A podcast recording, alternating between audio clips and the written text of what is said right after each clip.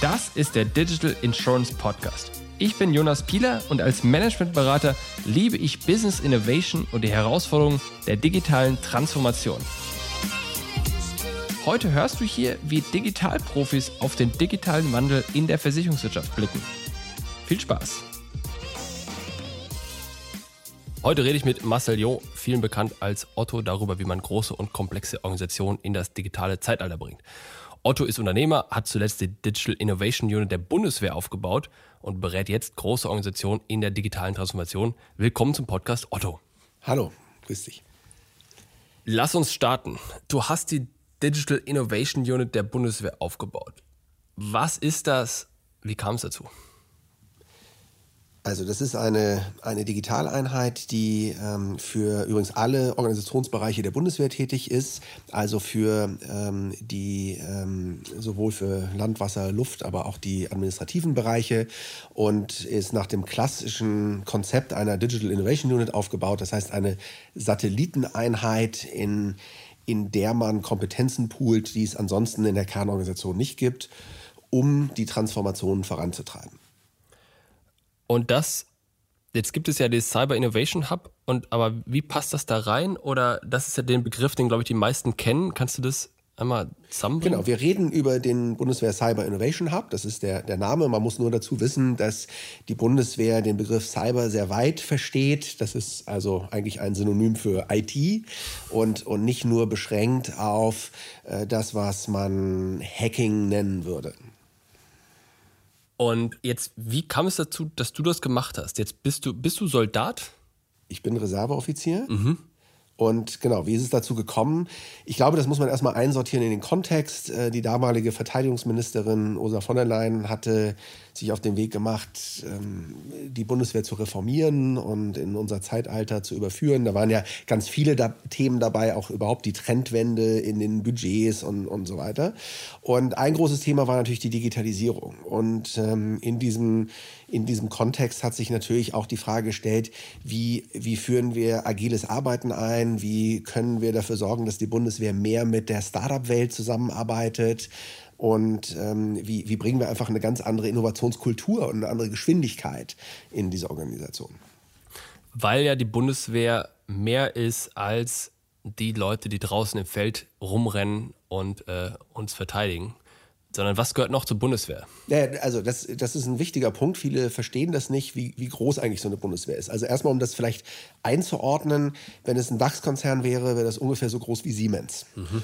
Und ähm, die Bundeswehr ist ja, ähm, hat ja nicht nur Schiffe, Flugzeuge, Panzer, sondern ist einfach erstmal ein, ein, ein sehr großer Geschäftsbetrieb mit zum Beispiel einer unglaublich großen Logistik. Es ist ein ein ähm, Ausbildungsbetrieb, ist wahrscheinlich der größte Ausbildungsbetrieb Deutschlands, ähm, verwaltet unglaublich große Flächen, also hat natürlich auch eine Administration, eine Personalverwaltung, Finanzabteilung und solche Sachen, Eink Beschaffungsabteilung. So, und das ist, all diese Funktionen müssen ja digitalisiert werden. Es geht also nicht nur um, um Waffen, es geht um alle Bereiche, die wir auch im, im normalen Alltag kennen. Okay, das heißt im Grunde die Fregatte oder eben da der Panzer oder das Flugzeug, die sind ja schon Hightech und jetzt geht es darum, die anderen Organisationen mit in das neue Zeitalter zu bringen. Das heißt aber jetzt nicht den Computer hinzustellen, sondern wie muss ich mir das vorstellen? Haben wir ein konkretes Beispiel, ähm, Medizin oder Ausbildung, irgendein konkretes Beispiel, dass man das fassen kann? Ja, also äh, erstmal muss man verstehen, die, die Bundeswehr ist extrem innovativ und hat viel Hightech. Insbesondere die großen Systeme, nicht? so eine Fregatte oder ein, ein Kampfjet, das sind natürlich äh, hochkomplexe, innovative Gesamtsysteme.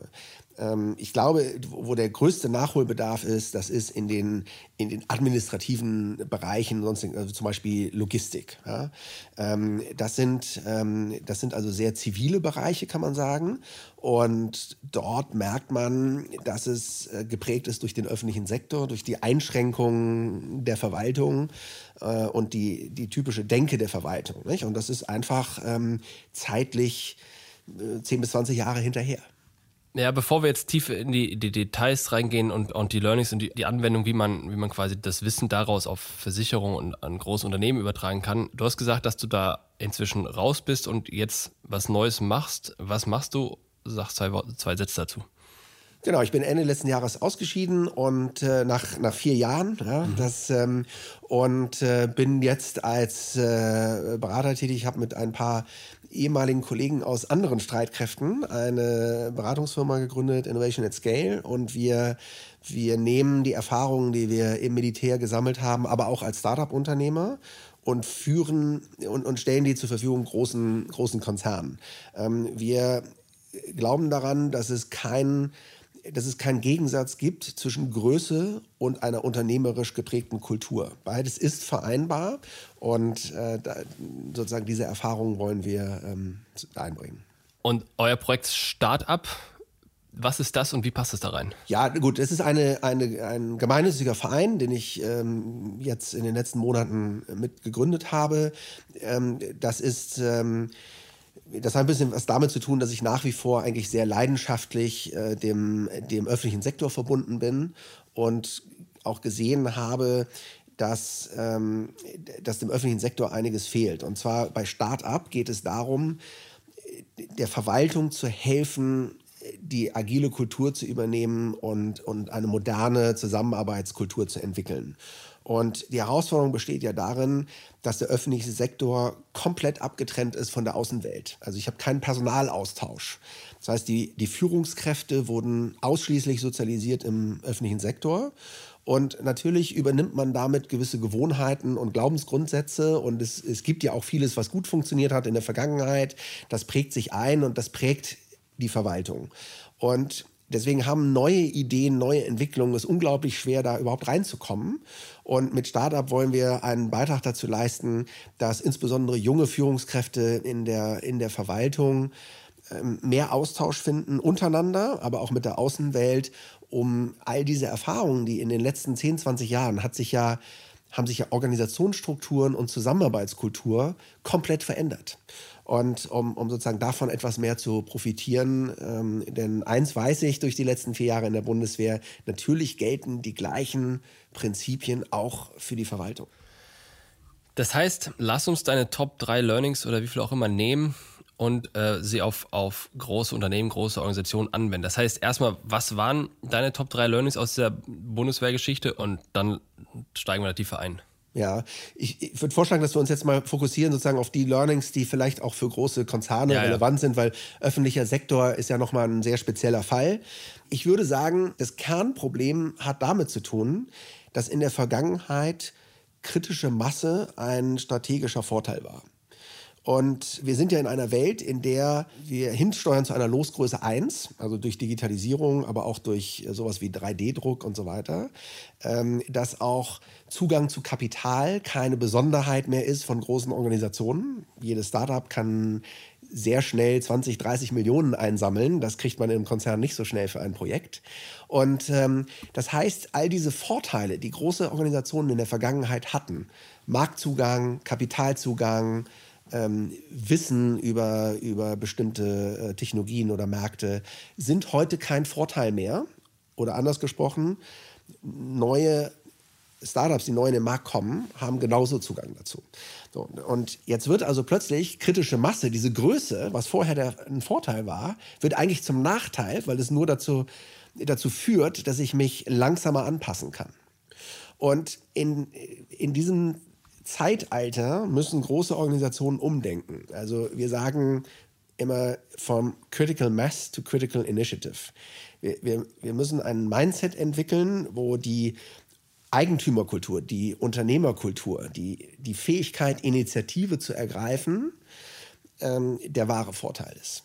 Und das ist eine ganz tiefgreifende Veränderung für eine Organisation, die weit über die Technologie hinausgeht, sondern wir reden hier über Führungs- und Zusammenarbeitskultur. Und umso schwieriger ist es natürlich, das in einer Organisation einzuführen.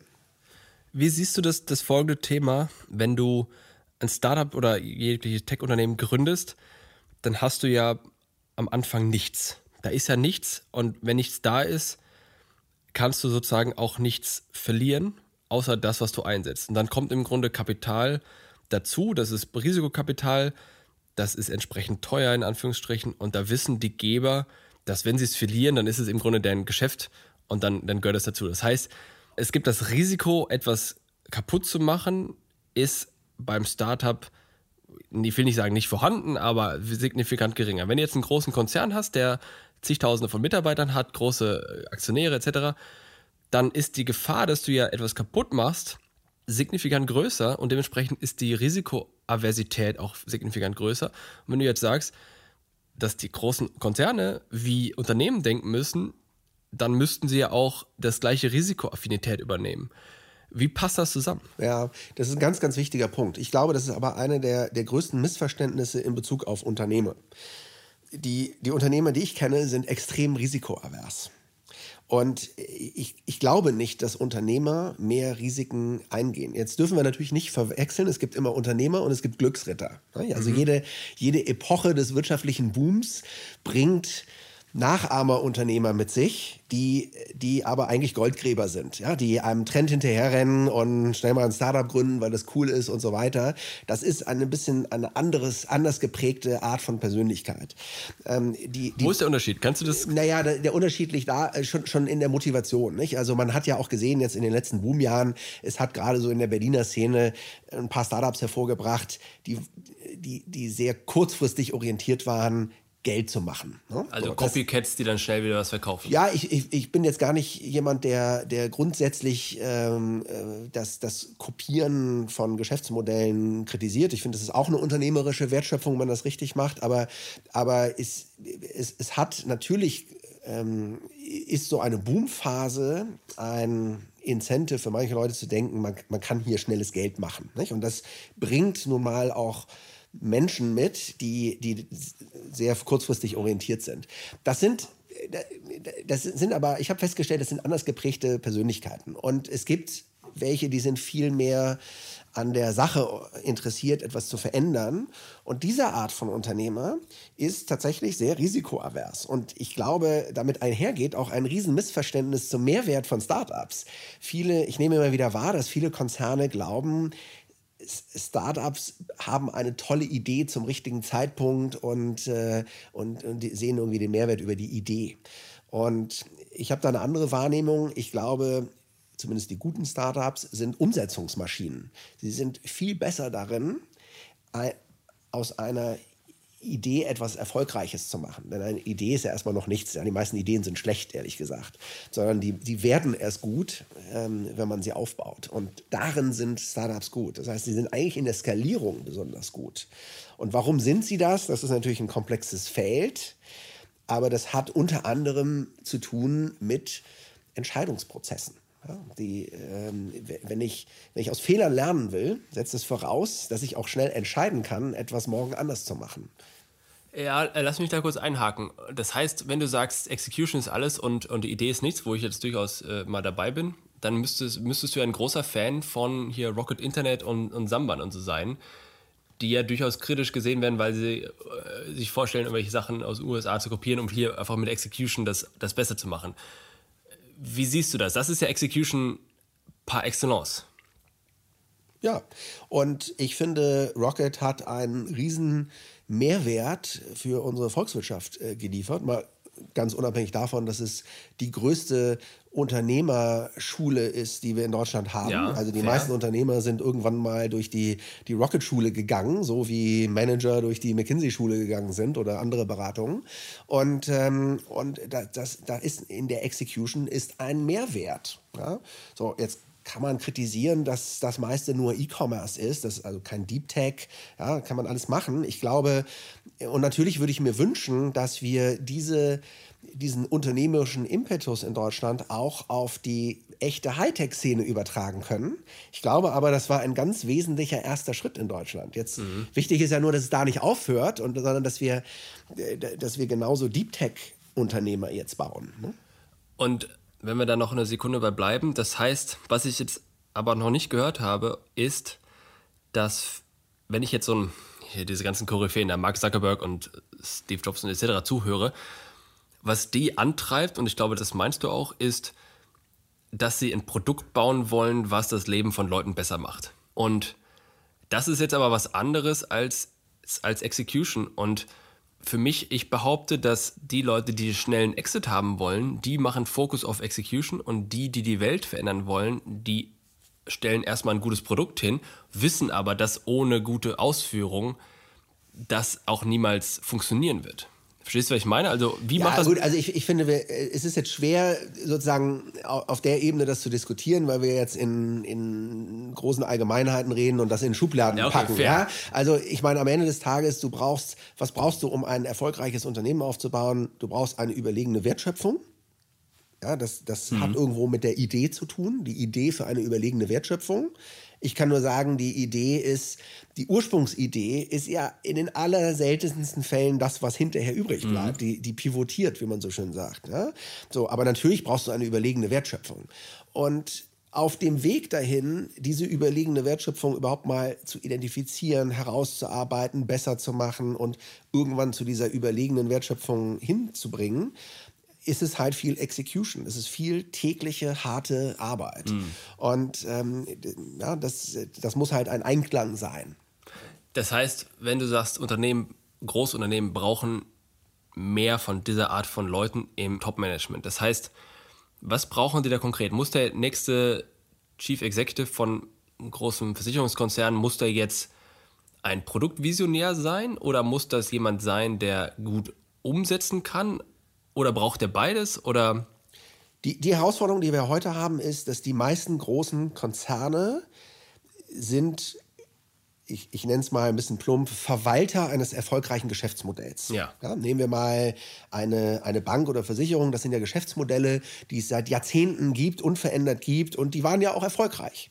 So, und jetzt werden diese, diese Geschäftsmodelle weiter, weiter bedient, das sind sehr große Organisationen und und da ist auch klar, wie das funktioniert. Und da haben sich einfach Regeln und Grundsätze entwickelt und die müssen abgearbeitet werden. Und so haben wir, haben wir Generationen von Führungskräften auf allen Ebenen der Führungsleiter gezüchtet, die, die einfach das, was sich bewährt hat, umsetzen. So, jetzt kommen wir in, eine, in ein Zeitalter, wo sich plötzlich viel schneller als je zuvor alles ändert.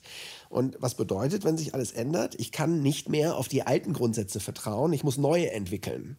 Und das haben die Führungskräfte, insbesondere das Mittelmanagement, verlernt. Sie, sie, haben ja, sie haben ja gelernt, immer das Erfolgreiche weiterzuführen. Sie haben verlernt, neue Geschäftsmodelle aufzubauen oder es nie erlernt. Und, und das heißt, ich muss jetzt Mittelmanagement schaffen und Teams schaffen, die in der Lage sind, Neues zu schaffen. Und das ist einfach eine, das macht ja nicht die Menschen besser oder schlechter, sondern das ist ein anderer Fokus der, der Ausrichtung. Und ich glaube, dass jetzt die, die Herausforderung darin steht, einem großen Konzern in der weiten Fläche das beizubringen, ohne dabei die Firma zu verwetten, ohne dabei Risiken einzugehen, die verrückt sind. Nicht? So, und das ist, das ist ja die wahre ähm, Herausforderung. Und das ist, in, wenn man ein bisschen drüber nachdenkt, das ist ein, eine andere Form von Geschäft. Das ist so ähnlich wie wenn eine Ingenieurfirma, eine Beratungsfirma zu migriert, migriert zu einem Produktunternehmen. Das ist was anderes. Und, ja, und das ist ja auch ein, ein Thema dabei, dass viele ähm, also Versicherungen zum Beispiel neue Produkte sich ausdenken müssen. Mhm. Sie haben überhaupt nicht so eine Product Owner Kultur mhm. aufgebaut. Das müssen sie lernen. Und die gute Nachricht ist, ich glaube, also ich glaube nicht dran, dass Unternehmer geboren werden, dass das was mit den Genen zu tun hat. Es ja, ja. hat ganz viel mit beruflicher Erfahrung zu tun und deswegen kann ich das erlernen. Aber wie erlerne ich es? Ich brauche natürlich auch Vorbilder im Unternehmen. Ich brauche auch Leute, die das die eine, eine klare Transformationsvision haben, wie das die endgültige DNA aussieht. Und deswegen glaube ich tatsächlich, äh, weil du das ansprichst, dass wir mehr Unternehmer in, der, in den Vorständen von großen Konzernen sehen müssen. Das heißt, dann ist die Frage, was ist ein Unternehmer und was ist dann der Unternehmensvorstand? Was ist der Unterschied?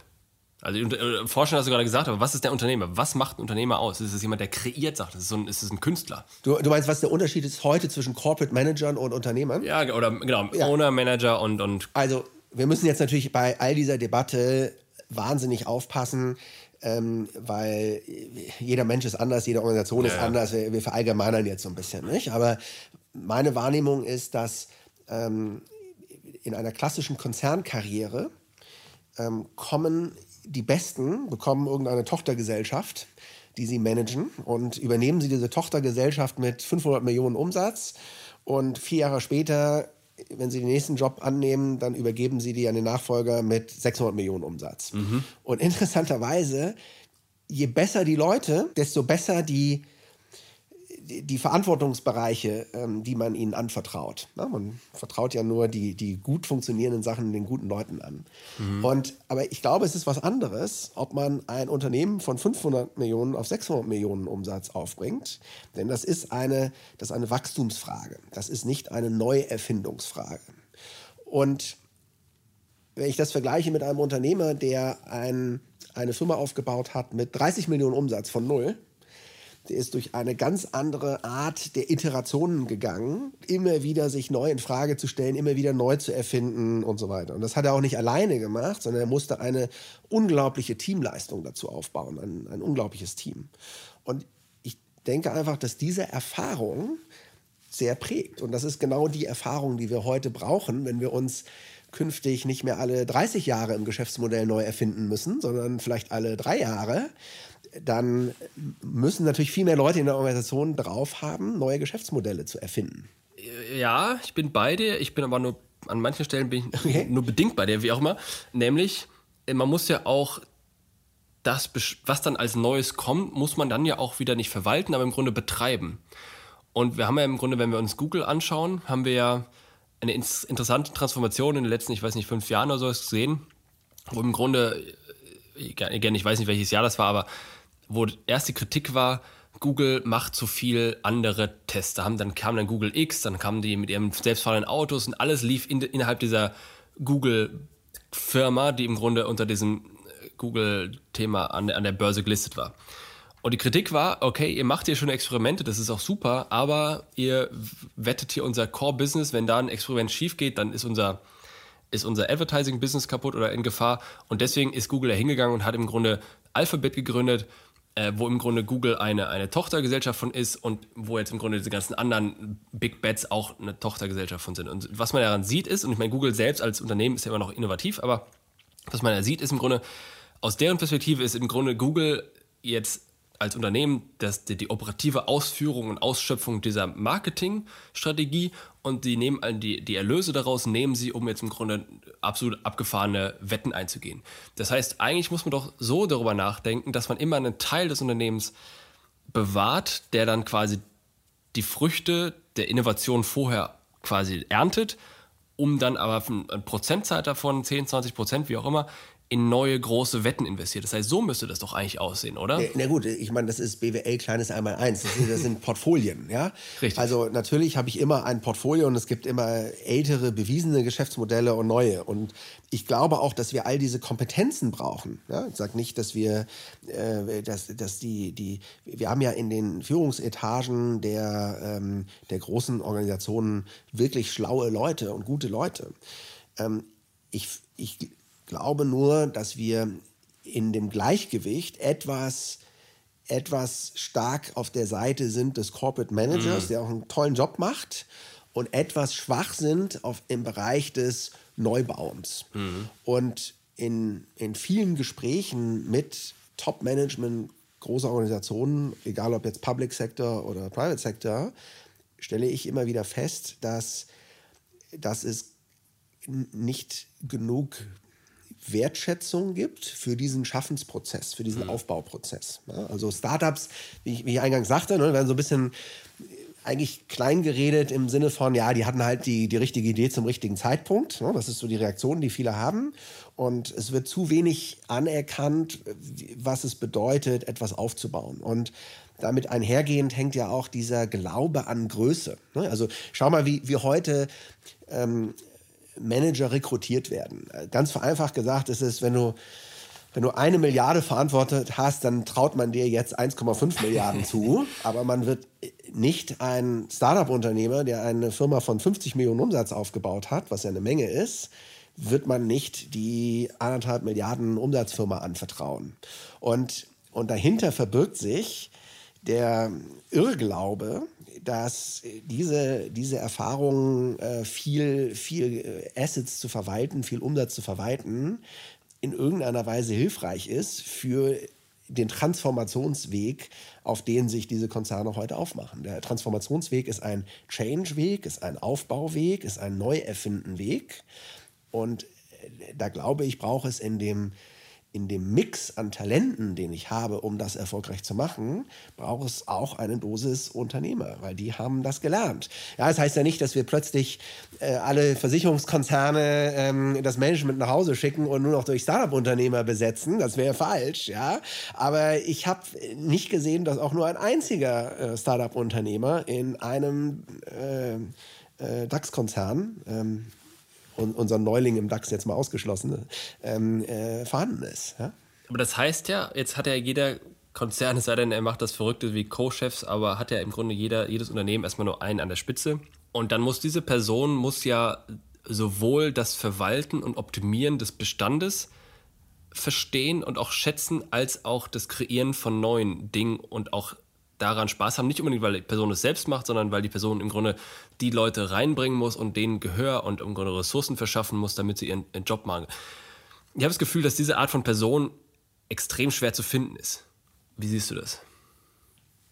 Wir haben ja, wir haben ja in den letzten zehn Jahren in Deutschland etliche ähm, äh, Unternehmer aufgebaut und zutage gebracht, ähm, die das aus, ausgezeichnet machen.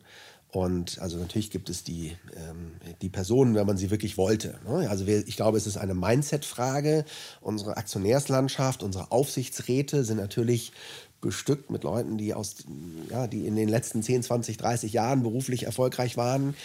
Die sind natürlich haben natürlich ihre Erfolgsrezepte sehr weit im Kopf. Ähm, und und äh, da haben wir einfach einen, einen Mangel an Diversity, wenn man das so will. Also wenn man sich die DAX 30 Welt mal anguckt in Deutschland, dann stellt man fest, dass das höchste der Gefühle ist, dass man einen Vorstand hat oder eine Vorständin, die sozusagen irgendwie was mit Innovation zu tun hat. Ja? Also ein gutes Beispiel ist die Deutsche Bank, hat gerade einen Vorstand, ist ein eh-, ehemaliger Vorstand von SAP. Ja? Also damit hat man sich jetzt schon mal so ein bisschen Digitalisierungsexpertise reingeholt in einen Vorstand, der ursprünglich nur aus Bankern bestand. So, das ist auch sicherlich der richtige Schritt. Aber eigentlich ist es doch so, das existierende Business, mit dem ich die letzten 20 Jahre erfolgreich war, das wird ja auch von dem gesamten Konzern beherrscht. Ja, das können ja auch die zweite, dritte, vierte Führungsebene beherrscht dieses Geschäft. Wir wissen gleichzeitig, dass ein großer Konzern sich nur verändert, wenn der Vorstand das vorlebt und wirklich einfordert. Das sind sehr top-down getriebene Organisationen.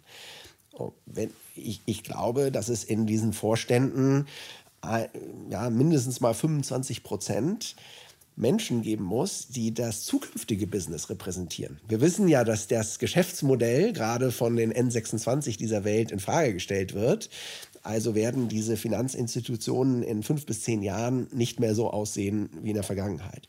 Wer repräsentiert das in einer Leitung? Hm, das ist, das ist glaube ich, die Frage. Das heißt, im Grunde brauchst du ja dann Investoren, also jetzt nicht wegen des Geldes, sondern du brauchst Investoren, Persönlichkeiten. Weil wir haben gerade, du hast gerade gesagt, das ist eine Portfoliostrategie. Und wenn ich mir so ein Berkshire Hathaway anschaue, dann ist das ja auch quasi eine Ansammlung von Firmen, die alle irgendwie Sinn machen und, und, und, wo Warren Buffett und Co. hingegangen sind und haben gesagt, okay, das, dieses Unternehmen kaufe ich jetzt, weil das irgendwie in irgendeiner Form spannend, gut ist und so weiter fort. Und ähm, Alphabet ist ja das gleiche Prinzip, wo im Grunde, eigentlich ist es ein Investorenjob. Ich ja. kaufe etwas und halte es, also eine Buy-and-Hold-Strategie ähm, wovon ich glaube, dass es heute und in Zukunft Mehrwert bringt. Das heißt, eigentlich brauchst du über diesen Unternehmen eine Holding, die mit Investoren ähnlich denkenden Unternehmern besetzt ist, die sich sagen, okay, ich verwende jetzt die Ergebnisse der Cash Cow, um jetzt neue Wetten einzugehen, in der Hoffnung, dass äh, 20 Prozent davon irgendwie äh, super erfolgreich werden. Die behalte ich dann. Ja. Das ist auch dann die Strategie, oder nicht? Ja, also zumindest deutlich mehr als als heute. Wir haben ja heute ähm, Corporate Headquarters, die sehr, sehr stark davon geprägt sind, dass sie im Alltagsgeschäft mitreden. Nicht? Also wenn man einen, wenn man einen Konzerntochter-Geschäftsführer mal fragt, dann ist aus seiner Wahrnehmung ähm, redet die Zentrale viel zu viel mhm. mit. Ne? Also du, du, hast sozusagen die Finanzabteilung der Zentrale, die, die äh, ganz viel im, äh, kleinteilig vorgibt. Du hast die Personalabteilung aus der Zentrale, die ganz viel vorgibt und so weiter. Und diese, diese Geschäftsführer der Tochtergesellschaften wünschen sich eigentlich viel mehr Autonomie in ihren Entscheidungen. Und, ähm, und ich glaube, das geht so ein bisschen damit einher. Nicht? Also wenn man die empowern würde, wenn man die viel unabhängiger machen würde und mehr hin zu unternehmerischer Verantwortung bringen würde, glaube ich, wäre das zum Guten. Und, und auch da wieder gibt es natürlich einen, einen Balancepunkt. Ja, es, es gibt immer noch einen guten Grund für Synergieeffekte, es gibt immer noch guten Grund für bestimmte Zentralfunktionen. Aber ich glaube, wir können es etwas mehr in Balance bringen hin zu einem unternehmerischen Gebilde, wie du es nennst, so ein bisschen portfolioorientierter Finde ich insofern interessant, als dass ähm, einer der größten Risikokapitalgeber, Andresen Horowitz, im Grunde damit groß geworden ist, dass sie gesagt haben, all das, was wir aus den Gebühren des Verwaltens unserer Limited Partner einnehmen, das stecken wir uns nicht selbst in die Tasche, sondern das nutzen wir, um unsere Unternehmen, unsere Portfoliounternehmen besser zu machen. Das heißt, das ist ja ein, ein sehr, ich will nicht sagen, Coaching ist vielleicht der falsche Begriff, aber ein sehr supporting oder supportgetriebener Ansatz die eigenen Portfoliounternehmen nach vorne zu bringen und besser zu machen. Und im Grunde ist es ja egal, ob das eine rechtlich eigenständige Unternehmen sind oder ob das Abteilungen sind oder ob das Teams sind, auf welcher Hierarchieebene auch immer. Du kannst ja immer hingehen und, und dir als, als Führungskraft, und da ist, glaube ich, steckt dann die Lösung drin, als Führungskraft oder Vorstand oder was auch immer, kannst du sagen, ich gehe weg von diesem Top-Down, ich sage, wie es gemacht wird, und hin zu, ich enable die Leute die beste Leistung zu bringen. Und dann hast du auch im Grunde implizit da drin die Tatsache, dass die Tochtergeschäftsführer sich nicht mehr kontrolliert fühlen oder nicht mehr bevormundet fühlen, sondern im Grunde frei sind, darin zu machen. Und man kann sie im Grunde mit dem Wissen des Unternehmens und den Ressourcen kann man sie ja dann bestmöglich auf dem, auf, bei der Erreichung ihres Ziels äh, unterstützen. Und dann ist ja das, dass man immer sagt, man muss die Verantwortung nach unten abgeben, ist ja so banal, wie es klingt, ist das ja dann das ist ja dann der Schlüssel über alle Hierarchien hinweg. Ja, und also wir haben ja, wir haben ja diese Debatte zum Beispiel auch bei ähm, Innovationseinheiten oder bei der zentralen Personalabteilung oder so kommt diese, diese Frage der Balance zwischen Zentrale und, und Tochtergesellschaft immer wieder auf. Ja. Und ähm, ich glaube, wir müssen uns davon lösen, das zu digital zu sehen. Ähm, denn es gibt ja Synergieeffekte in einer Konzern. Und hier mit digital, mit digital, meinst du 1-0, ne? Ja, ja, genau. Also äh, sozusagen alles, alles muss schwarz oder weiß sein. Ne? So, und wenn, wenn es gar keine Synergieeffekte gibt, dann sollte man diesen Konzern aufteilen und daraus äh, unabhängige mhm. Gesellschaften machen. Aber oft gibt es tatsächlich Synergieeffekte. Jetzt ist die Frage, wie, wie ernten wir diese Synergieeffekte? Und das heutige Modell tendiert ein bisschen dazu zu sein, dass es eine, ein Vorgabenmodell ist. Da ist jemand in der Zentrale, der glaubt, es besser zu wissen, in, in bester Absicht. Und er lässt Richtlinien, gibt Sachen vor, managt das ganze Personalwesen oder, oder was auch immer. Und ähm, ich glaube, es kann ein Modell geben, das wenn man so will, wettbewerbsorientierter ist, indem es ein Angebot ist, aber die Tochtergesellschaft es nicht darauf eingehen muss, indem, indem vielleicht Synergieeffekte eher äh, geerntet werden durch Erfahrungsaustausch ja, als durch Vorgabe. Und, ähm, und das ist auch sozusagen sehr verwandt mit agiler Kultur, nicht? dass ein, ein Unternehmen viel mehr besteht aus unabhängigen Teams, die alle Kompetenzen in sich vereinen, also auch die Finanzkompetenz, die juristische Kompetenz, die IT-Sicherheitskompetenz und so weiter, zumindest ab einer gewissen Größe. Und ähm, aber trotzdem jetzt durch eine Vernetzung innerhalb dieser verschiedenen Einheiten im Unternehmen trotzdem Synergieeffekte gehebelt werden. Wie gehst du mit folgenden Problemen um? Und das ist ja im Grunde wieder bei Google, ich bin großer Fan von Google, wie man sieht, die haben ja dasselbe Prinzip gehabt dass sie im Grunde diese, das haben sie ja heute immer noch, diese Distributed Teams haben, wo im Grunde die Teams eigene Verantwortung haben, etc. Und die hatten, ich weiß nicht, vor zehn Jahren war es, glaube ich, das Problem, dass diese ganzen verschiedenen Produkte, Gmail und Maps und, und Search und, und was noch alles, eine andere Nutzererfahrung hatten. Die sahen teilweise vom Design auch anders aus. Das sieht, erinnert man sich heute gar nicht mehr dran, aber früher sah das wirklich unterschiedlich aus und damit wurden sie quasi äh, kritisiert, dass sie im Grunde keine eine Nutzererfahrung haben. Und sie haben lange daran gearbeitet und am Ende mit diesem Material Design das dann auch immer hingekriegt, dass alle Produkte jetzt einem Brand unterliegen. Aber das ist ja dann das Ergebnis, das du bekommst, wenn die Leute quasi, quasi alleine das machen, was sie für richtig halten. Oder wo machst du da diesen Trade-off? Also wie, wie, wie, wie kriegst du da die Balance hin? Ja, deswegen meinte ich ja, es ist nicht digital. Ja? Es ist nicht, ähm, du kannst nicht alles über einen Kamm scheren natürlich gibt es Dinge, die einfach sinnvoll sind zu, zu standardisieren. Wir sind, ich sage nur, dass wir momentan in einer in einer sozusagen einer Erbschaft der Unternehmenskultur sind, wo sehr kleinteilige Dinge von der Zentrale vorgegeben werden. Und das muss nicht sein. Und wir, ich glaube, wir sind jetzt in einem Zeitalter, in dem Dezentralisierung angesagt ist. Und das ist garantiert so im öffentlichen Sektor. Ja, aber ich weiß auch aus vielen Gesprächen, dass es auch in großen Konzernen so ist. Nicht? Und also ich, ich komme mal zurück zu dem Beispiel Bundeswehr. Wir haben ausgezeichnete Bataillonskommandeure. Ein Bataillon ist, wenn man so will, die Tochtergesellschaftsebene. Ja? Wir haben tolle Leute da, ja? tolle junge Führungskräfte. Wir haben tolle Teams in den, in den Bataillonen. Alles, was über den Bataillonen kommt, fängt an, Bürokratie zu werden. Und da werden über viele, viele, viele ähm, Hierarchieebenen Dinge mit besprochen, wo man sagen könnte, das können die auch hervorragend unten in der, in der operativen Einheit entscheiden. Nicht? Und ähm, die, das, das Problem ist ja, dass die, dieses Mitreden von vielen Hierarchieebenen und von vielen Zentralabteilungen, das ist ja gut gemeint. Das, kommt, das, das ist nur nicht äh, umsonst, sondern das hat immer Transaktionskosten. Ja, das verlangsamt einen. Das, also garantiert verlangsamt es die Prozesse. Es macht sie auch nicht immer besser, weil es ist ja nicht so, dass die, die Person in der zentralen Qualitätsabteilung äh, die Wahrheit mit Löffeln gefressen hat. Ja, dass, die, dass diese Wahrheit die einzig richtige ist. Und äh, die wird aber jetzt plötzlich qua Machtstellung aufoktroyiert. Mhm. So, das sind auch Kosten. Ne?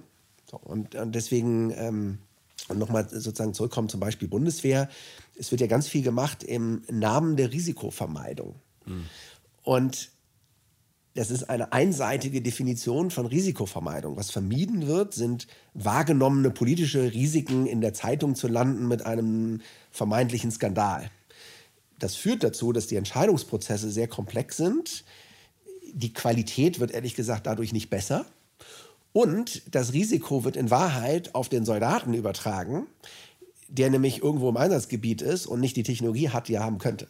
Also damit schiebe ich ja, äh, verwandle ich quasi, ich reduziere vielleicht ein politisches Skandalrisiko und gehe dafür ein größeres ähm, ähm, Risiko für den operativen Erfolg ein. Und jetzt sind wir uns einig, wie oder was das Problem ist und, und wie es richtig aussehen muss. Wie soll man das jetzt, jemand, der jetzt in der Verantwortung ist, das zu korrigieren, in Anführungsstrichen. Wie muss diese Person jetzt rangehen? Also ich meine, ich kann ja nicht mal eben den ganzen Vorstand austauschen. Oder wo fange ich an? Also, Im Unternehmen.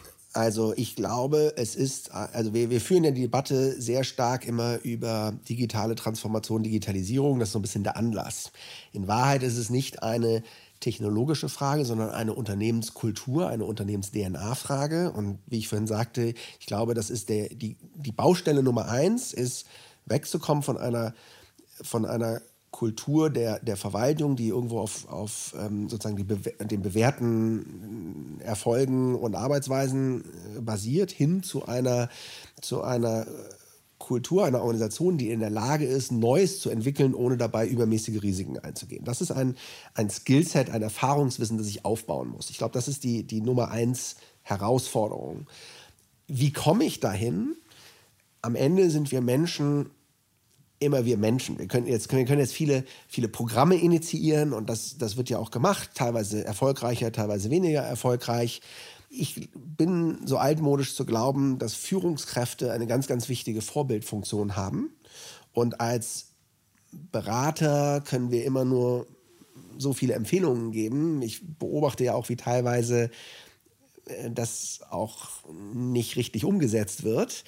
Und ich, ich glaube deswegen, dass die nachhaltige Transformation erst dann stattfinden wird, wenn, wenn wir diese, das, was wir erreichen wollen, als Ergebnis auch von den Führungskräften vorgelebt bekommen. Und das bedeutet für mich, dass wir dass wir einen Trend sehen werden, dass wir mehr Startup-Unternehmer in den verschiedenen Führungsebenen von Konzernen erleben werden.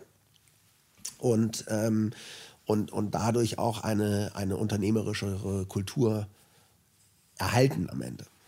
Das heißt, im Grunde, wenn wir dabei sind, Vorbildfunktion bin ich total dabei.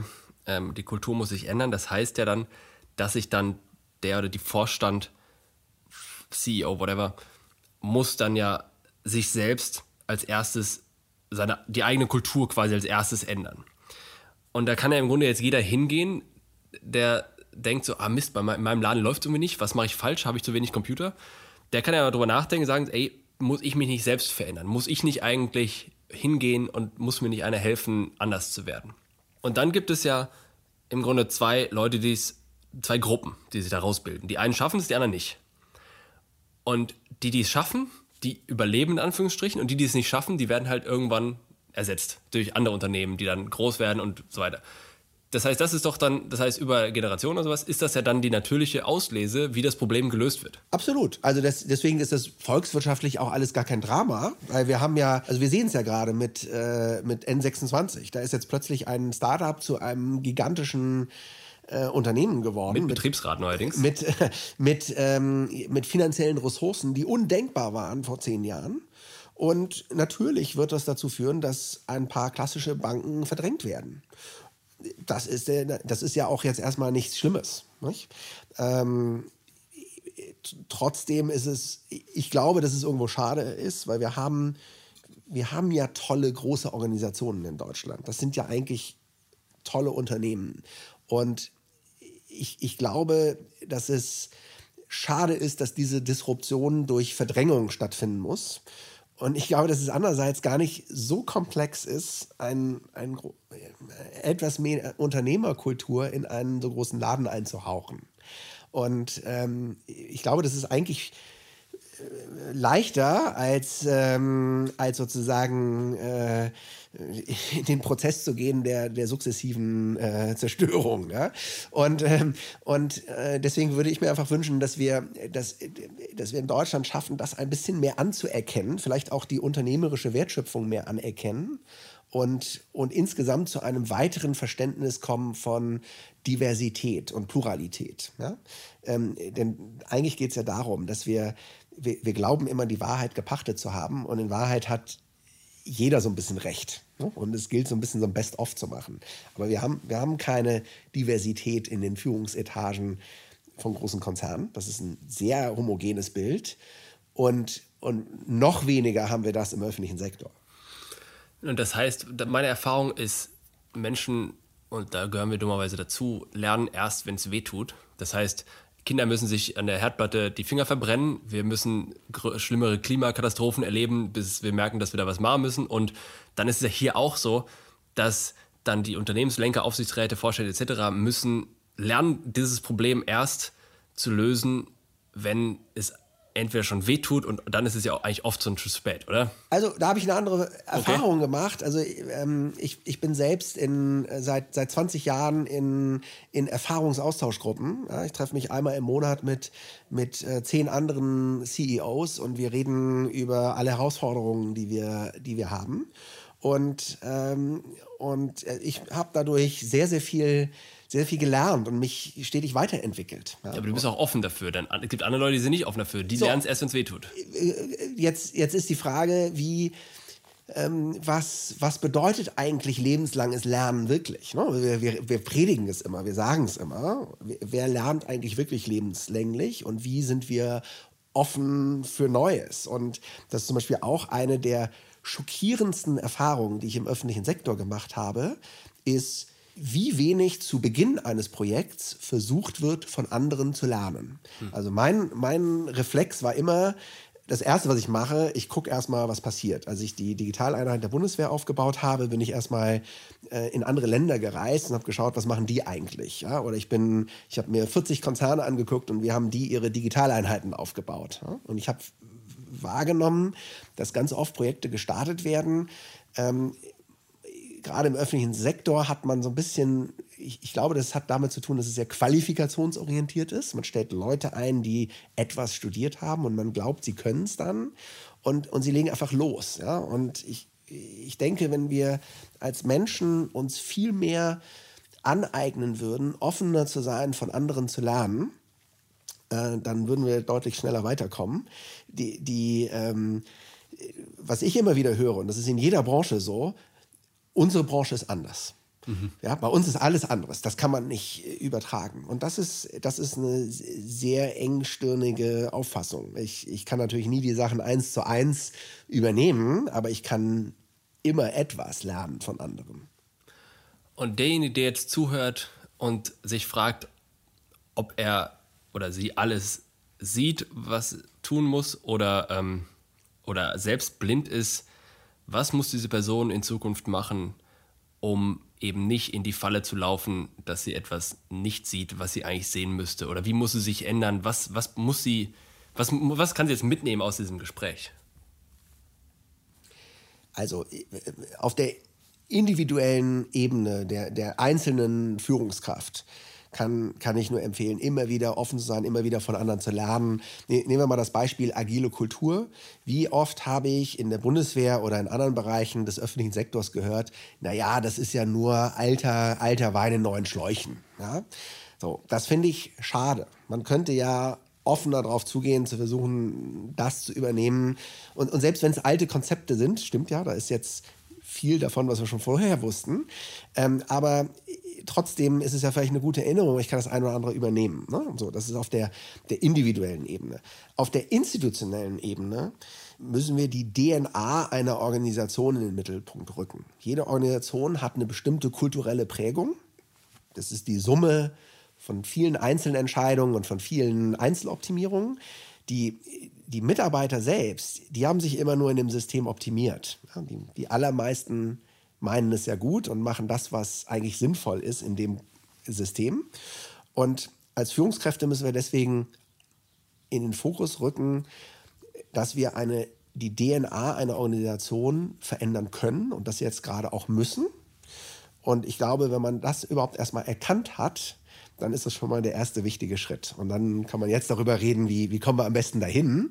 Äh, und da gibt es bestimmt viele Antworten drauf. Da gibt es keine einzige Wahrheit. Das ist ja auch sehr komplex. Ähm, aber wir müssen uns zumindest mal auf den Weg machen. Danke, Otto, für das Gespräch. Danke dir.